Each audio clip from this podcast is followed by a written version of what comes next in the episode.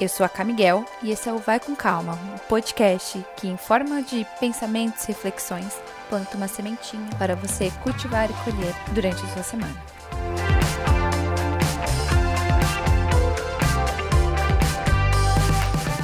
Oi, oi, turma! Como vocês estão? Espero que estejam bem saudáveis. Eu tô aqui nesse calorzaço que tá fazendo em São Paulo, mas eu acho que né, no país inteiro e tomando minha coquinha gelada. Então, não sei se eu estou né, necessariamente super saudável, mas estou bem. Espero que vocês também estejam bem física e mentalmente. A última semana foi bem intensa, né? Não sei se vocês sentiram uma energia diferente, um cansaço maior. Aqui rolou, mesmo sem grandes problemas pessoais, senti bastante isso. E foi coisa quebrando, e aqueles dias que parecem caóticos, que nada, nenhuma organização que você faça vai fazer o dia rolar. Acontece, tem, tem dias, tem semanas que são assim. Inclusive, por isso eu vou começar diferente esse podcast hoje. Porque sempre que eu sinto essa energia diferente, que parece que tem uma interferência maior, sabe? Não é pessoal, não sou só eu, né? Eu tô fazendo aqui o meu possível para conseguir levar os dias com mais calma e tudo mais, mas parece que tem uma força maior ali que tá transformando essa energia. Parece que atinge muita gente. Então eu vou lá e eu procuro aonde? Eu procuro no perfil do Eric Satini, se tem alguma explicação bem mística para isso. E tinha. Aí eu quero ler para vocês o textinho dele antes sobre isso, antes da gente começar o assunto de hoje, tá bom? Estamos no mês 9 e temos muito que vivenciar nesse mês tão importante energeticamente. 9 é o último dos números elementares, é o velho que dará abertura para o novo. Novo e nove tem até semelhança na escrita e não é por acaso. É porque, numerologicamente, o número 9 trata de liberar o antigo para abrir caminho para o novo. É sobre finais e a culminação natural de um ciclo. É também sobre o universo trazendo mudanças para as nossas vidas, por meio de terminações. Esse portal tem uma forte energia virginiana e Marte retrógrado, que inicia hoje, na verdade, no caso foi dia 9 do 9, né? Também entra na mistura, nos trazendo a oportunidade de deixar toda e qualquer bagagem negativa para nos lançarmos em direção ao novo, porque a evolução, o novo, o que desejamos de melhor só vem quando tudo aquilo que nos atrasa, nos limita e nos afasta do nosso potencial sai. Isso pode ser qualquer coisa, pode ser uma mágoa por um relacionamento que não deu certo, medo de arriscar em um novo emprego ou negócio, frustração por coisas que não deram certo. Enfim, não importa o que seja, esse portal energético que se inicia hoje e vai até o fim de setembro está nos dizendo que temos mais uma chance para fazer diferente, começar de novo e acreditar em nosso potencial. Esse era o texto do Eric Satini sobre o portal que se iniciou dia 9 do 9.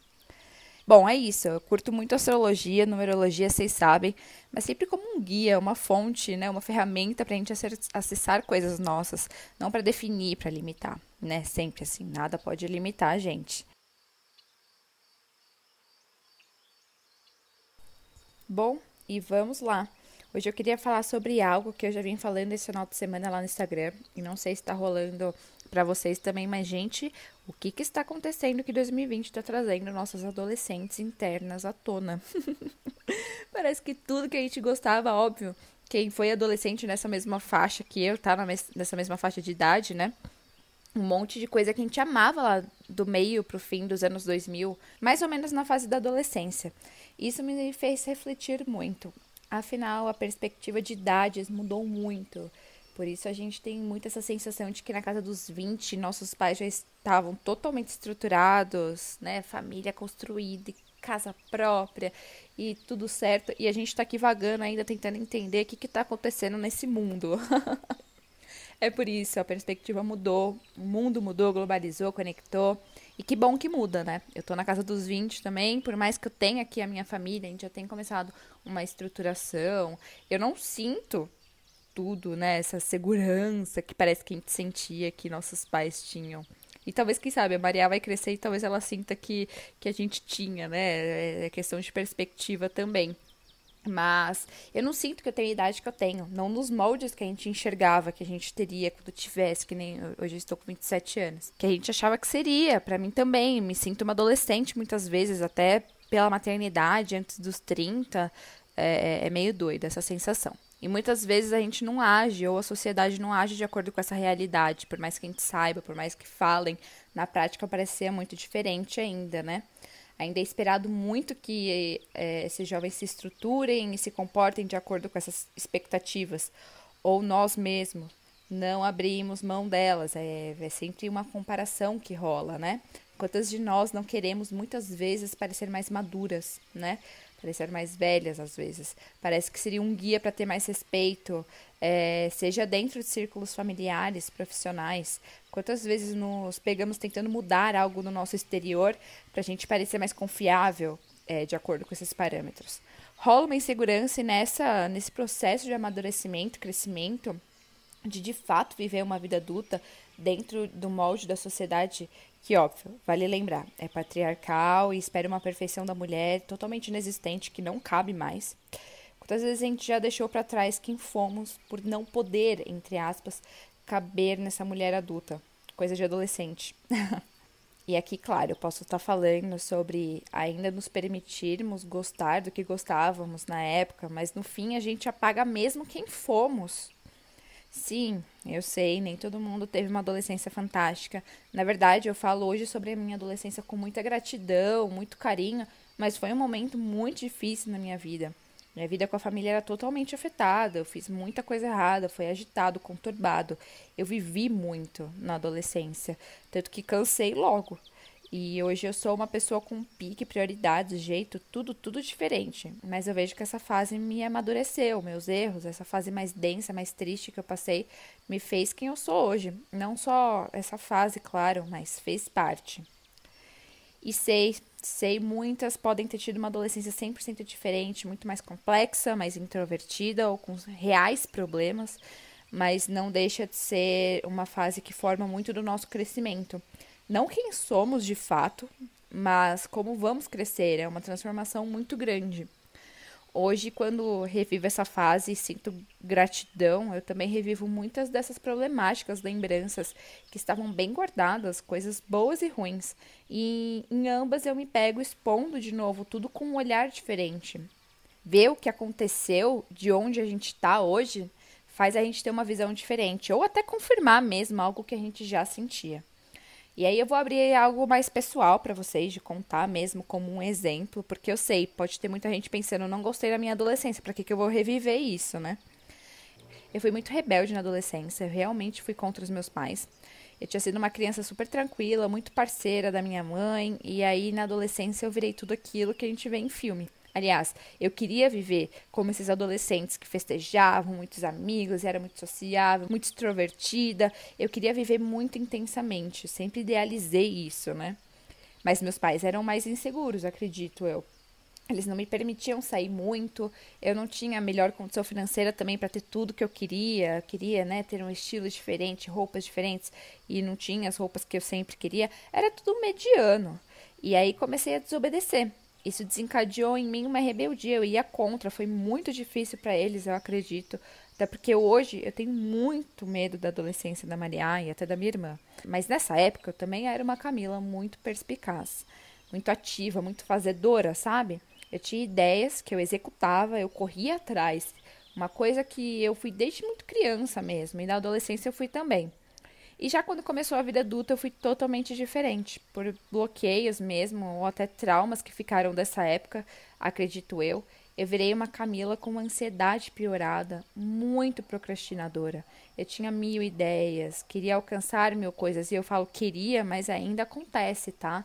É, foram coisas que rolaram nesses últimos anos, assim, entre é, 19 e 20 e poucos anos, e eu sinto hoje que eu estou melhorando um pouco. Mas eu sentia muito isso, eu sentia como se eu estivesse numa inércia. Ah, não me mexia estrategicamente para fazer as coisas que eu queria, que eu tinha ideias, por mais simples que fosse, para fazer uma ideia acontecer, para trabalhar de fato nesse objetivo, não rolava. E foi e ainda é muito difícil para mim lidar com isso, porque eu me vi perdendo muita oportunidade, eu não avançando com total consciência que isso não acontecia por conta dessa inércia minha.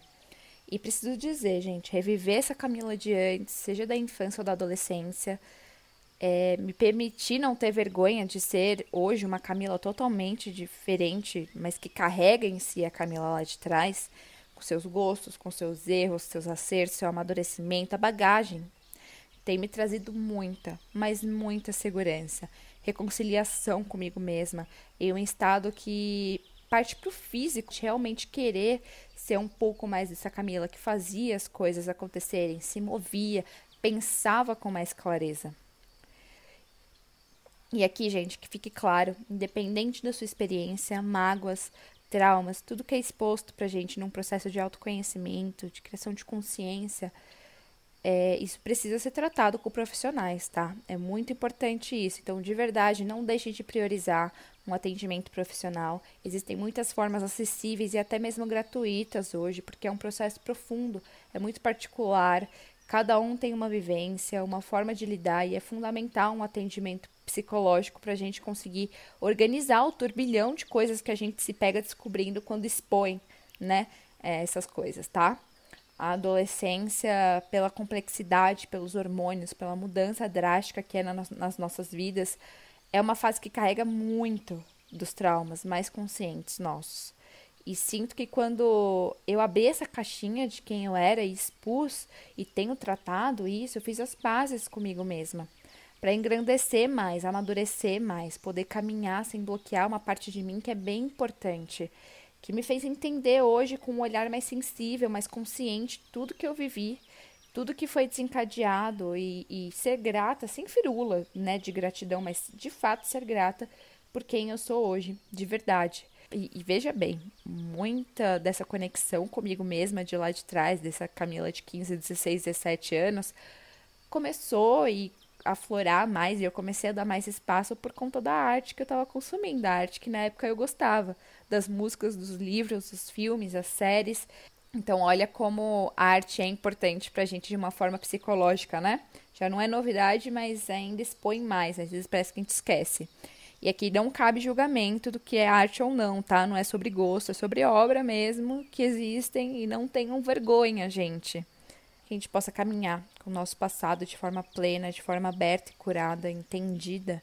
Não de forma a se prender ao que passou e viver o que passou, principalmente coisas ruins, né?